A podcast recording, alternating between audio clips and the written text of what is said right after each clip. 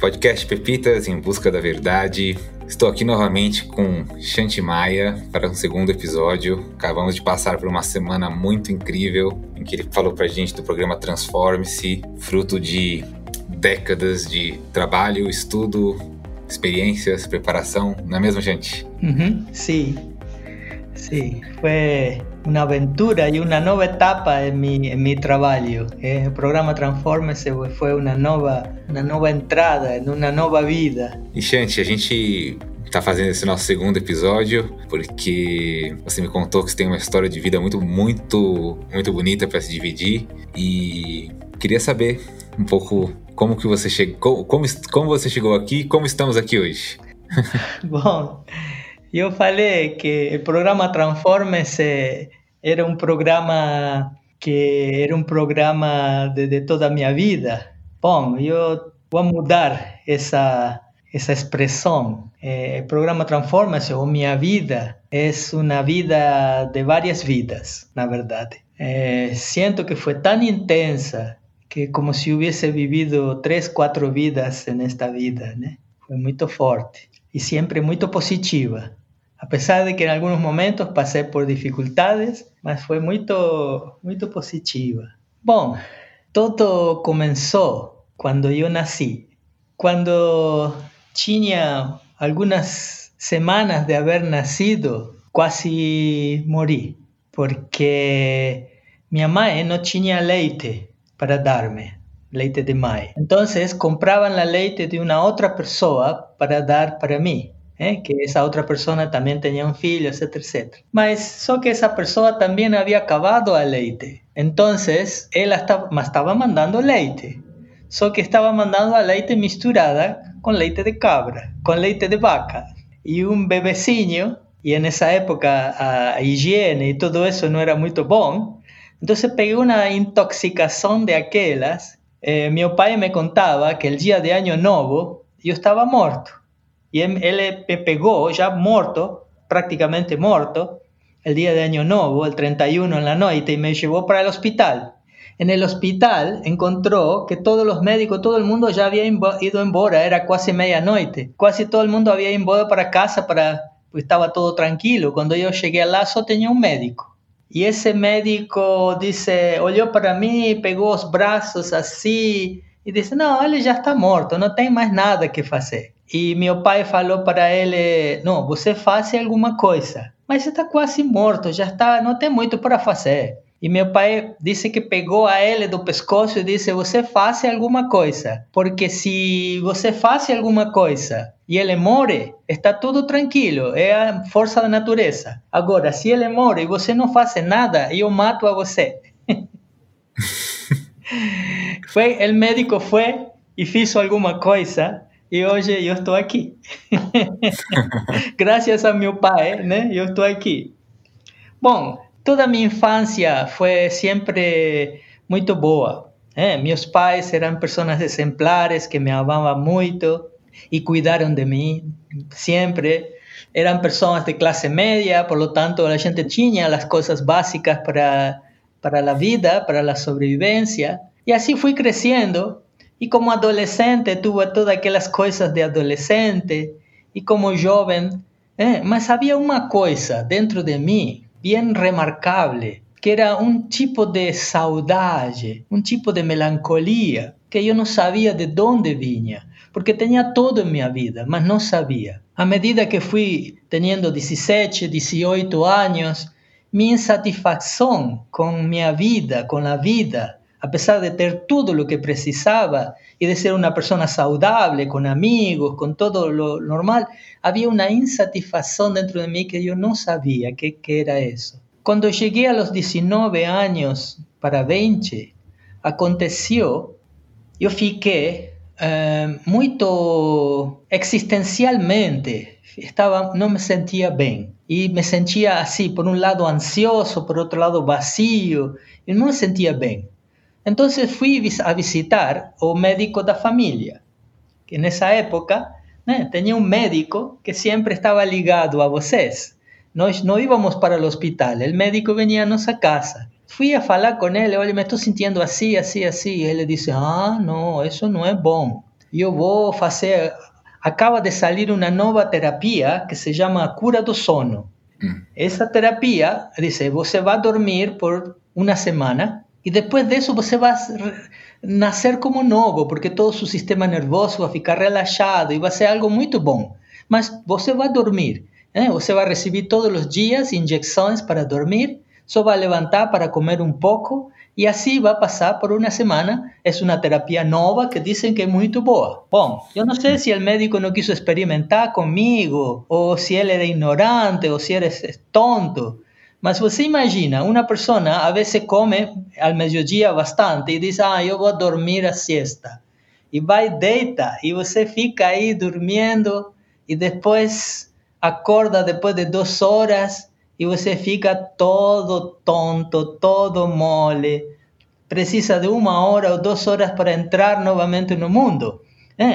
¿Eh? Ese, tipo de cosa que da cuando você dorme demais. O, ¿eh? Imagina después de una semana de dormir, como que yo acordé. Ah, el médico no sabía qué hacer conmigo, entonces me encaminó para un psiquiatra. Me encaminó para un psiquiatra que comenzó a darme un monte de remedios como esas experiencias que mucha gente que nos está ouvindo, estoy seguro que pasó.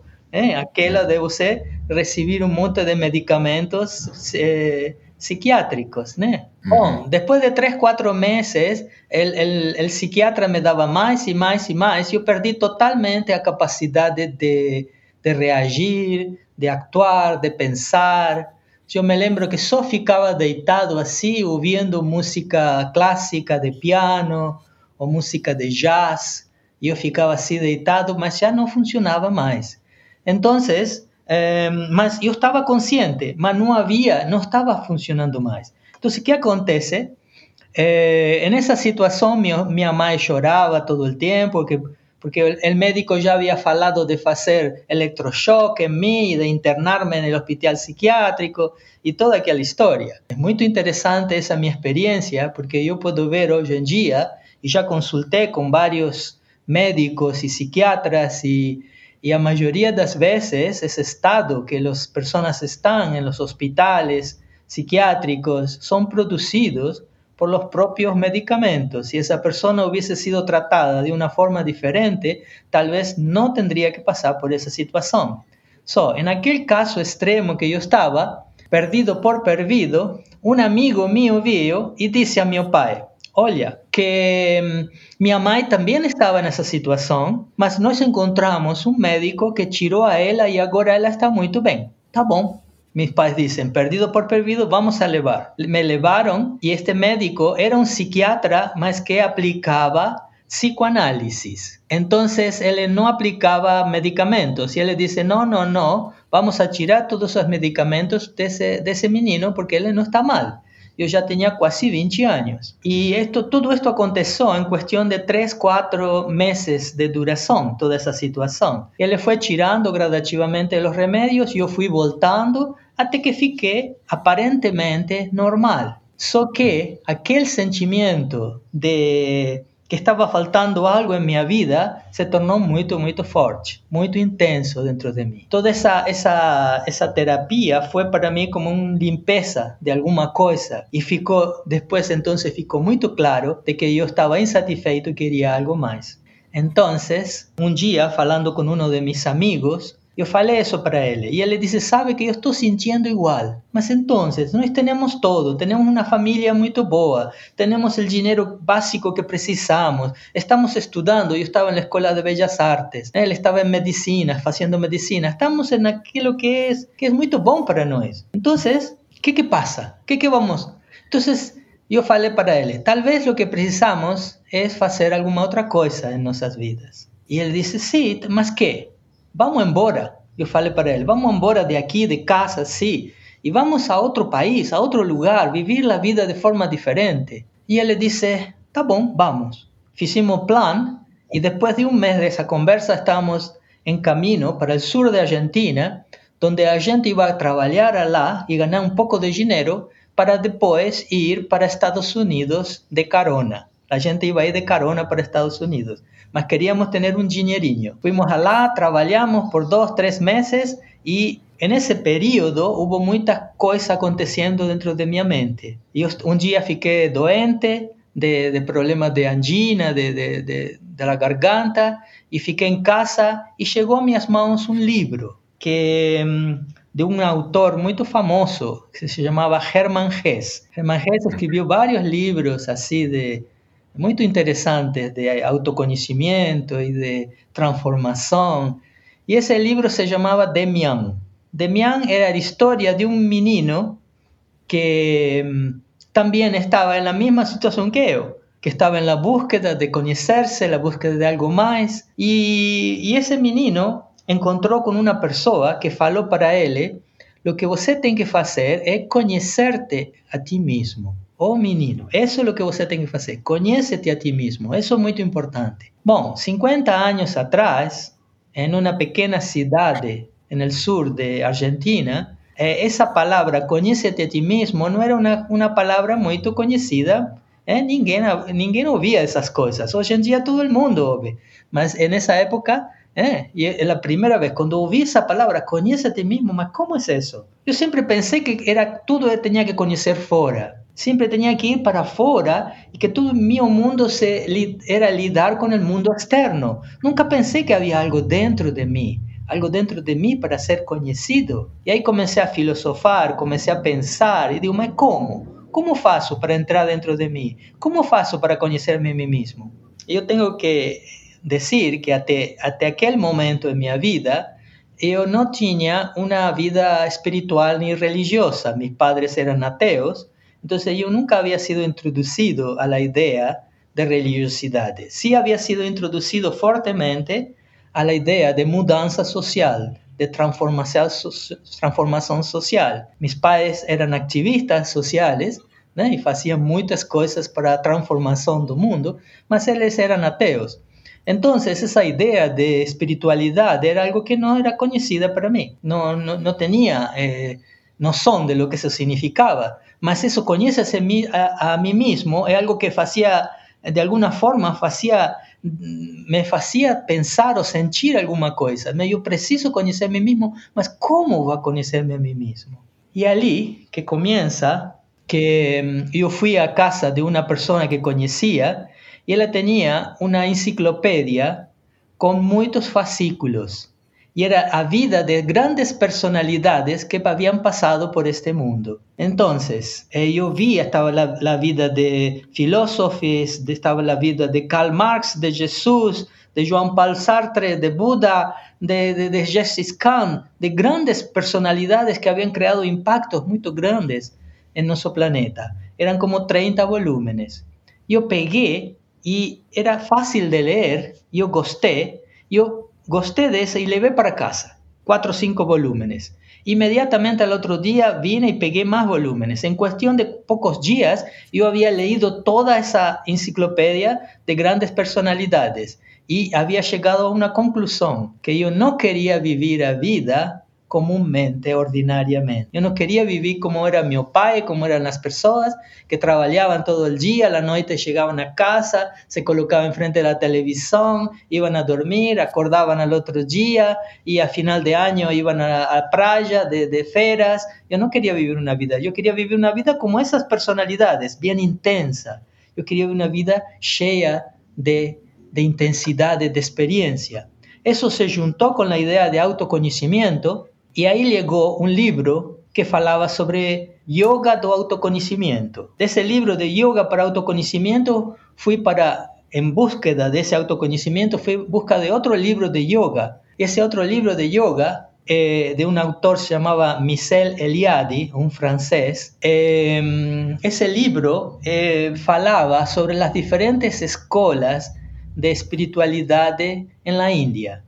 Ahí falaba sobre budismo, sobre jainismo, sobre hinduismo, sobre tantrismo, sobre yoga, sobre budismo, sobre todas las grandes filosofías eh, de India. Y lo interesante es que al final de cada capítulo, lo que yo veía era que él falaba, este de falaba, mas no siga este, este, este sistema, este estilo de yoga sin você tener un mestre. Você precisa de un buen mestre para seguir cualquiera de estos caminos. Sin la ausencia de un mestre, usted no entra en estos caminos, usted precisa de un mestre. So, después capítulo tras capítulo, tras capítulo tras capítulo, después de cuatro o cinco días, cuando terminé de leer ese libro, una cosa ficó muy intensa y fuerte dentro de mí. La idea de, para poder conocerme a mí mismo, yo precisaba de, de alguien que me ayudara, precisaba de un mestre. Entonces fue allí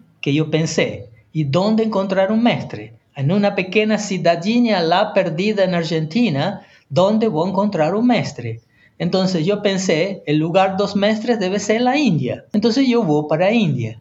Mas, ¿cómo que yo voy para India? En esa época era muy difícil, era muy caro ir para India. Mis padres no tenían ese dinero.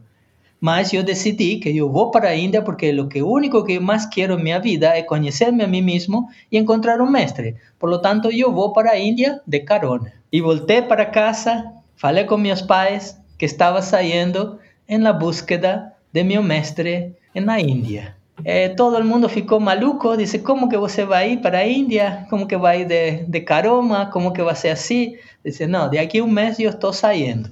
¿Está bom? Bom, mi mamá lloraba, mi papá preocupado, mis amigos diciendo que yo era maluco y yo con esa decisión y determinación en mi cabeza. Un día yo fui para, yo estaba en mi casa y vino un amigo traer, mostrarme un jornal.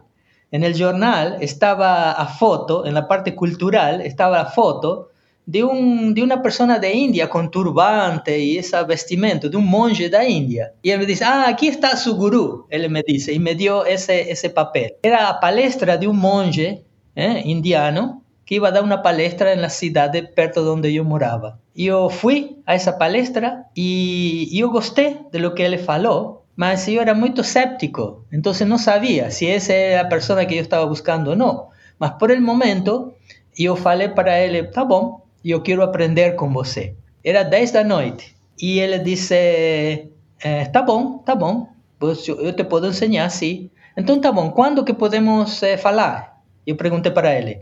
E ele me disse: Eu estou indo para Brasil agora. Isso era 1971. Estou indo para Brasil e daqui a três meses eu volto e eu vou ensinar para você. Eu digo: Que? Três meses? Eu encontrei a você agora e eu, vou esperar três meses. Não, não. Antes de você ir embora, me tem que dar alguma coisa. E ele disse, mas são 10 da noite, amanhã, 6 da manhã, eu estou viajando. Como que vai ser? Não sei, não sei. Você me tem que dar alguma coisa, não me pode deixar assim. Ele viu que eu estava com muito desejo de aprender e me disse, amanhã, 5 da manhã, você venga neste endereço. E eu fui lá e ele me iniciou, eh? fiz uma iniciação, me ensinou uma, uma técnica de meditação com um mantra y me falou, esa técnica você va a practicar todos los días, dos veces por día, 30 minutos cada vez, hasta que yo volte. Bom, yo tengo que decir, desde aquella época, 1971, hasta hoy, yo nunca dejé de hacer mi meditación todos los días, mínimo dos veces por día, mínimo 30 minutos. Significa, yo tomé eso con mucha, mucha determinación. Y ahí fue una próxima vida, un nuevo nacimiento que yo siento que sentí en mi vida. Comencé a practicar, había algunas personas, discípulos de ese, de ese monje allí en la ciudad, me enseñaron también yoga y me enseñaron algunas cosas y así comenzó mi camino en esa nueva vida. Mi vida mudó, mi vida se sintió que tenía un significado, un propósito y fueron esos inicios fueron de los momentos más felices e completos de minha vida. Uau, que coisa linda! Muito, muito, não, que muito rico tudo isso. Sabe que eu fiquei muito curioso? Que as duas vezes que você falou vou sair de carona para fora, vieram informações para dentro, né? Então, o que te fez desistir dos Estados Unidos foi um livro, e o que te fez desistir da Índia foi esse mestre, esse exercício, né? Então, de alguma maneira, você continuou ali por um tempo, né? Sí, mas não foi por muito tempo, não. Hum. Quando eu encontrei com esse com esse monge que me ensinou a meditação, eu falei para ele, eu estou na busca de um mestre, de um guru, mas eu quero um grande guru, não um guruzinho aí da volta da esquina, você, eu falei para ele, você é um guru, você é um grande guru, como testando a ver se esse era ele. E ele disse, não, mas eu sou discípulo de uno de los más grandes gurús que pasaron por este planeta en los últimos mil años, él me dice. Él ainda está vivo, ¿eh? es un gran, gran mestre, mi mestre, él me faló. Ahí ya hubo ¿eh? una idea de que tal vez o, o mestre de este gurú sería mi mestre, ¿eh? y que de facto fue, más tarde fue. Mm. Y así comenzó mi vida espiritual. Después de cuatro o cinco meses, yo ya no más quería vivir mi vida eh, con mis pais, trabajando, haciendo esas. Yo quería dedicar mi vida para algo más profundo, ma mayor. Aquele seu sentimento de algo faltando, aquela melancolia que você mencionou, foi embora? Foi embora. Eu por primeira vez senti me sentí feliz, apuntado en mi vida. Sabía que eso es lo que yo quería para mi vida. Yo había encontrado ¿eh? un propósito, un propósito muy grande. Y si bien no estaba definido cómo que iba a trillar ese camino, estaba claro que eso, esas prácticas y, el poder ayudar a otras personas y pasar esas cosas para otras personas, que eso es lo que yo quería en ese momento para mi vida. Entonces fui, hice un entrenamiento de un mes con un monje y mm, él me enseñó muchas cosas, mas ainda no estaba claro si él era mi maestre, si el maestre de él era mi maestre o no. Hasta que en ese entrenamiento era muy intenso, porque todas las noches me lembro que la gente iba lá encima en el terrazo para dormir, porque era verano y allá estaba más fresco. Y en la noche éramos unos cuatro o cinco garotos jóvenes que estábamos allí haciendo ese entrenamiento con un monje. Y él nos contaba sobre historias sobre su mestre. Y yo ficaba tan encantado, no tanto por un mestre, más encantado por la devoción, el sentimiento de devoción que ele falava de su mestre. Digo, como eu gostaria de encontrar alguém assim? Como eu gostaria de sentir como ele está sentindo aqui, agora sim? Mas eu era muito céptico, não podia aceitar que ele nem o outro guru da Índia eh, iban a ser para mim, era meu mestre ou não. Eu não podia aceitar assim, simplesmente aceitar. Então, eh, decidi tentar de fazer uma provar si realmente eh, quién era mi maestre, hacer una prueba, porque si ese lugar, ese camino, esas personas, ese no era mi camino, yo iba a dar media vuelta iba a ir para buscar por otro lado. Entonces, más, yo primero pensé, yo voy a testar si ese es mi maestre o no es mi maestre, o, o, gurú o maestre de, del, del monje. Entonces, en la noche, después que terminó el programa, hicieron un jantar. Cuando hicieron ese jantar, Em, una persona estaba vendiendo una rifa y era una rifa de, un, de una decoración así, para ganar un dinheirinho para ayudar a pagar a, o aluguel da casa en que ellos estaban allí. Vinieron a ofrecerme un número de esa rifa. Y más yo vi, digo, no, yo no, no voy a comprar, porque yo nunca gané nada. Yo siempre, muchas veces eh, jugué rifas y loterías, cosas así, nunca gané nada, yo nunca no gano nada con esas cosas. Por lo tanto, yo no voy a comprar ningún número. Mas, tá, cruzó por mi mente a idea, ah, yo sí voy a comprar un número. Olhé para la foto do mestre que estaba pendurada en la pared digo, yo voy a comprar un número, un solo número. Y, veja ahí, si el número mío que sale es un número premiado, significa que você es mi guru. Uno en 100 é uma prova bastante boa para ser feita. Opa! Então, é, mas se meu número não sai, significa que eu tenho que ir por outro lado buscar. Depois de duas horas, fizeram o sorteio. Puseram em, um, em, uma, em uma bolsa todos esses números e uma menininha assim de dois anos colocou a mão para pegar um número.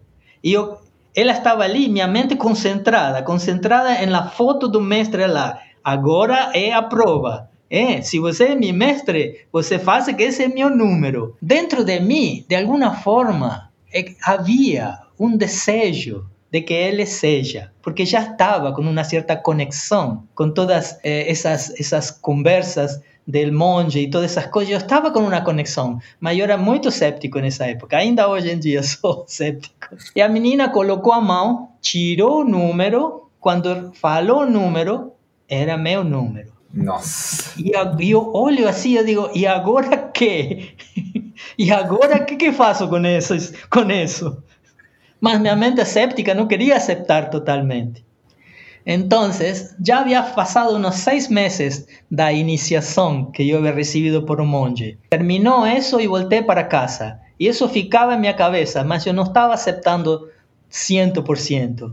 Era verão, nessa época. Já haviam passado uns sete meses de minha iniciação e eu estava muito profundamente movendo-me nesse caminho. E nesses dias eh, eu morava perto do rio Paraná, que nasce aqui em Mato, Gra Mato, Mato Grosso do Norte, passa Mato Grosso do Sul, o rio Paraná. Quando chega lá Argentina, o rio Paraná tem dois quilômetros de grande, ele é muito grande é muito, vêm barcos de alta mar, sei que é um rio muito caudaloso. E a gente ia a, a ficar la, perto do rio Paraná, aí na beira do rio, porque fazia calor para tomar banho. Então, aí nos juntávamos os amigos a tomar banho no rio. Só que era um rio muito perigoso e você não podia entrar muito fundo, porque era muito fundo e era todo lama embaixo. Então, eu não sabia, sabia nadar um pouco só. Então, eh, eu não entrava muito. Só que tinha um cano de água, um cano muito grande que entrava assim em cima do rio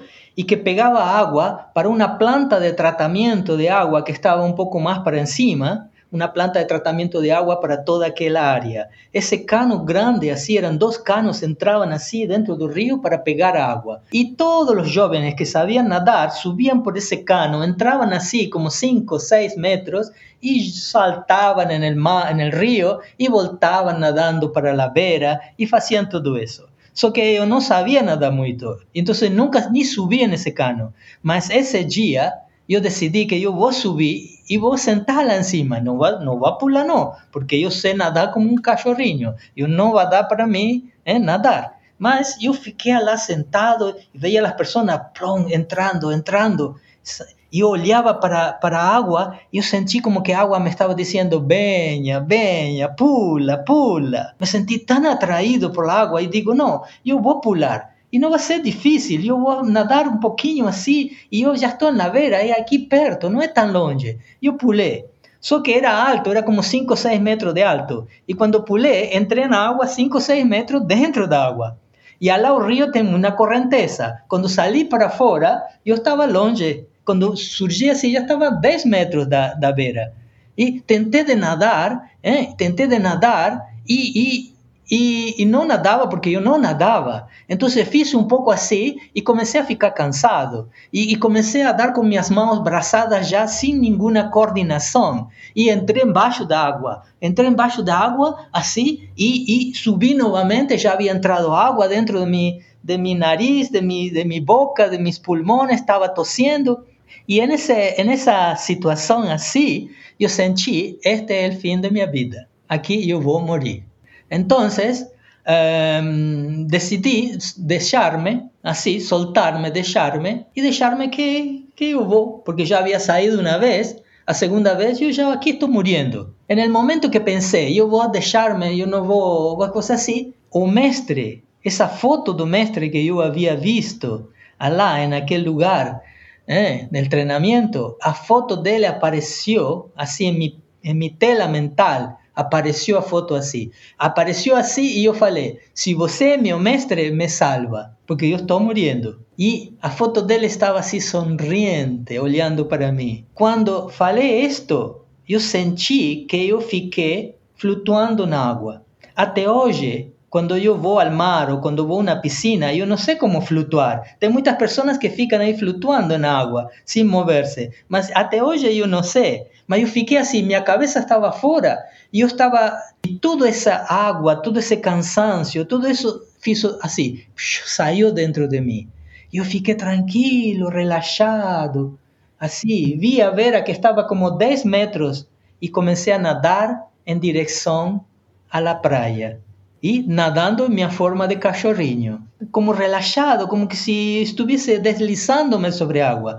Quando cheguei lá, todo aquele cansaço voltou a mim, eu me joguei na vera e senti que eh, estava vivo. Então, vino um desejo grande de chorar. uma força grande de chorar. Eu não sou chorão, mas naquela vez eu chorei. E a foto, eh, a, a, visão do mestre estava todo o tempo ali na frente minha. Então, nesse momento, eu senti que realmente esse cara era meu guru, era meu mestre. Então eu falei para ele: minha vida já estava terminada e você salvou minha vida. Agora minha vida pertence a você.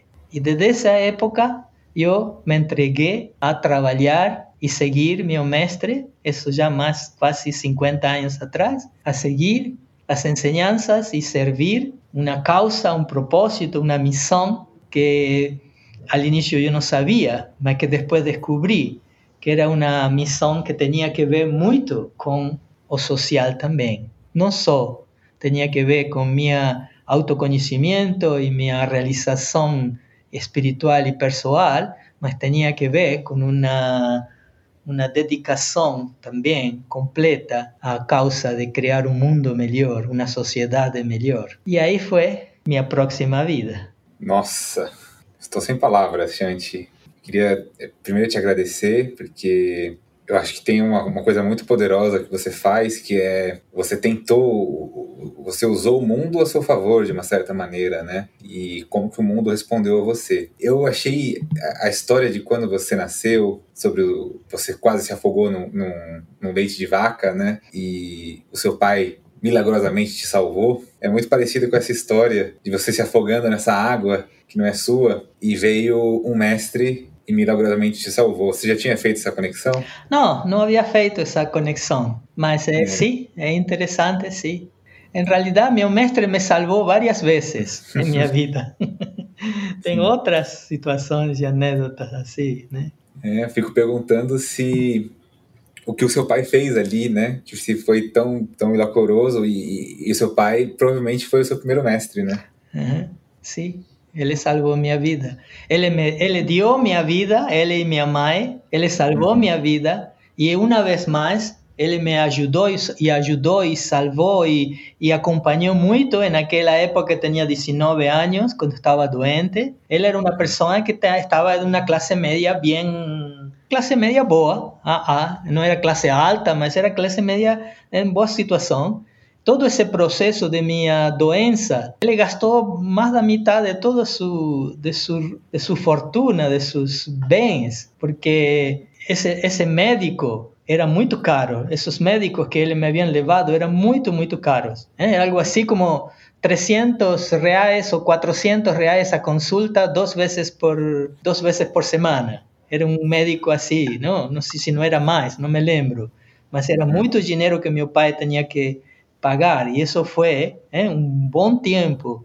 ¿eh? Entonces él tuvo que vender una casa, él tuvo que hacer varias cosas para ayudarme. Yo siempre soy muy grato a mi pai y mi mamá. Mi mamá también, una persona maravillosa. Ellos ya fallecieron, ¿eh? Mas personas que yo puedo decir que fui muy bien cuidado, fui muy bien querido en mi infancia, mas esa, esa sede por la búsqueda interior y por algo más, fue mucho más fuerte. Con 21 años prácticamente yo salí de casa e voltei muito poucas vezes a casa novamente. É, mas é uma busca muito corajosa, né? E eu acho que de uma certa maneira você fez o que seus pais queriam fazer, né? Então essa busca, de uma certa maneira, diz respeito a eles, né? Sim, você de alguma forma intuitivamente está falando a verdade, porque meu pai eh, sempre foi uma pessoa muito eh, sempre buscou algo grande em sua vida, só que ele ficou limitado a suas crenças, ao lugar onde ele estava, talvez a família, e não conseguiu fazer algumas coisas que ele hubiese querido. Por eso que cuando yo voé de casa, él siempre me apoyó. Él siempre sintió, eh, mi papá y mi mamá, va, va, porque si eso es lo que usted quiere en la vida, va y hace. Y ahí salí de casa y después fiqué unos, algunos años trabajando con los monjes aquí en Sudamérica y después, por a, través de una otra experiencia así muy fuerte, yo decidí que quería ser monje también. Y fui, hice entrenamiento, entrenamiento para monje, e fui monge eh, 15 anos. Fui monge. Também, Nossa. em todas essas épocas, é, experiências muito fortes, muito interessantes, né? Entre, eu, eu, quando decidi ir a ser monge, ainda não havia encontrado com meu mestre, porque meu mestre estava na Índia e ele estava preso. Você se perguntará, como que um mestre espiritual estava preso? Bom, Jesus não foi preso. Uhum. Então, meu mestre, em uma época, era a época na Índia, igual que aqui em Sudamérica, que era a época onde havia muitos governos, nessa época, muitos governos militares e governos tiranos, eh? muitos governos que, que habían cortado todas las, las, eh, las eh, libertades. Eh? estaba, el, país estaba en la India también, fue igual que aquí. La persona que pegó el gobierno tomó por, una, por un golpe de Estado y fechó todos los tipos de, de, de, libertades para las personas. Y mi maestre era una de las personas que se oponía eh, fuertemente a esa, a esa mentalidad. A pesar que las personas piensan en India, ah, más India, allá los presidentes, todos deben hacer yoga, deben ser espiritualistas. No, posiblemente el gobierno de India es más corrupto que los gobiernos brasileños. Eh, entonces, eh, mi maestre, que era un revolucionario social también, él no era solo un maestro espiritual, más también la parte social, él fue y mm, él fue preso. Y él fue preso junto con muchos otros políticos y otros pensadores alternativos de India. Entonces, en la época que yo había sido iniciado, en esos años, él estaba preso por esa situación. Mas no es que eso él estaba preso por criminoso, era un preso político ¿eh? en esa época. Y después, cuando el gobierno este cayó y hubo elecciones nuevamente, todos esos presos políticos fueron liberados. ¿Y por qué que colocaron mi maestre, eh, siendo una persona espiritualista, en la cárcel? Porque él tenía una filosofía social muy fuerte, muy intensa. La filosofía mm. socioeconómica que él creó era muy, muy fuerte. Era una filosofía que amenazaba el gobierno y los gobiernos en esa época, porque era una filosofía, como en esa época el comunismo estaba muy en boga, estaba muy en expansión. Só que comunismo era una filosofía atea, una filosofía donde espiritualidad no tenía lugar. La filosofía de mi maestre, si bien también era muy revolucionaria socioeconómicamente falando, tenía como base a espiritualidad. Entonces era mucho más perigoso, en la filosofía de mi maestre, mucho más perigoso que el comunismo para el gobierno de India. Porque India es un país eh, religioso, espiritualista, ya las personas estaban eh, asimilando esas ideas rápidamente. Entonces quisieron terminar con ese con, ese, con esa persona y por eso le colocaron en la cárcel. Le ficó en la cárcel por siete años y hizo, al final, él hizo un jejum de cinco años. Estaba, ¿no? Y después él fue liberado y así fue, ¿no? Entonces, en esa época yo no conocía a mi maestro. Yo fui a conocer a él ¿ah? cinco o seis años después de que había comenzado el camino de yoga. Ya era monje, ya había sido destinado a trabajar en España, Portugal, en aquella área lá, y trabajé allí un tiempo, ¿no? En España, en Portugal, ¿eh? teniendo. Yo puedo contar tantas aventuras y experiencias, mas a gente não vai ter tempo para tudo isso. não, tudo bem. A gente pode não ter tempo agora, mas recorrentemente a gente pode ir revisitando essas histórias, porque elas são muito inspiradoras. En resumen, eh, fiqué ocho años trabajando en Europa y después fui para um, Japón y fiqué allá cuatro años y medio eh, trabajando en Japón. Y todo el tiempo siempre, siempre indo para India. Yo tengo que haber ido para India unas 30 veces en mi vida. Eh, conviví con mi maestro en India, mas siempre en los lugares que yo iba. De Japón fui para para Singapur, siempre en los lugares que yo estaba trabajando, mi misión era hacer, por un lado, elevar los enseñamientos de yoga, los enseñamientos espirituales, y por otro, hacer trabajo social. En Japón no estábamos para haciendo programas de recolección, de recaudación de dinero para mandar para África. En época, 1987-86, había en África muchos refugiados, mucha gente muriendo de fome por las guerras internas que había. Y nós teníamos un grupo de, de amigos que estaban allá trabajando en los campos de refugiados. Entonces, nós estamos en Japón haciendo diferentes programas para recaudar dinero, para mandar a ellos para hacer el trabajo. Sé que siempre mi vida estuvo relacionado con lo social. Después de allí vine para Sudamérica, fiqué unos años en Argentina, en las montañas, eh, traduciendo libros de mi mestre para eh, o español, eh, traducí más de 30 libros de él. Eh. Mi mestre tiene publicado más de 100 libros de la filosofía espiritual, social y otros libros. Y allí eh, fiqué unos años eh, como ermita en una, en una casa traduciendo libros.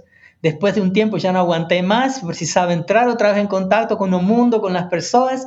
Vine para Brasil y aquí abrí, comencé a trabajar porque dentro de las, la, la, mm, las enseñanzas de mi mestre, él fala mucho sobre educación y él desenvolve una metodología de educación que se llama educación neumanista, que es una forma muy diferente de educar tanto a crianza como los adultos, etcétera, etcétera. El neumanismo es una, es una otra filosofía de educación. Entonces, yo abrí varias escuelas aquí en Brasil, eran escuelas beneficentes. ¿Eh? Comencé abriendo esa escuela, ¿eh? comencé primero en Sorocaba, después en São Paulo, ¿eh? después en Petrópolis y, y en Ponta Grossa. La gente agrupaba un grupo de personas y comenzábamos una escuela beneficente, era educación infantil, las escuelas, con personas locales, así. Y así que comenzó una otra etapa que fue esa etapa, desde hace unos 10 años de mi vida viví en esa. Y después de allí fui para Jusfora, en la afuera de Jusfora, tengo una comunidad de yogi ¿eh? que se llama Ananda Kirtana y me casé, ya no era más monje, ya había dejado de ser monje, me casé y moré allí casi 15 años en esa comunidad, ¿eh? en una comunidad que es autosustentable, como una ecovila, ¿eh? un lugar muy, muy lindo.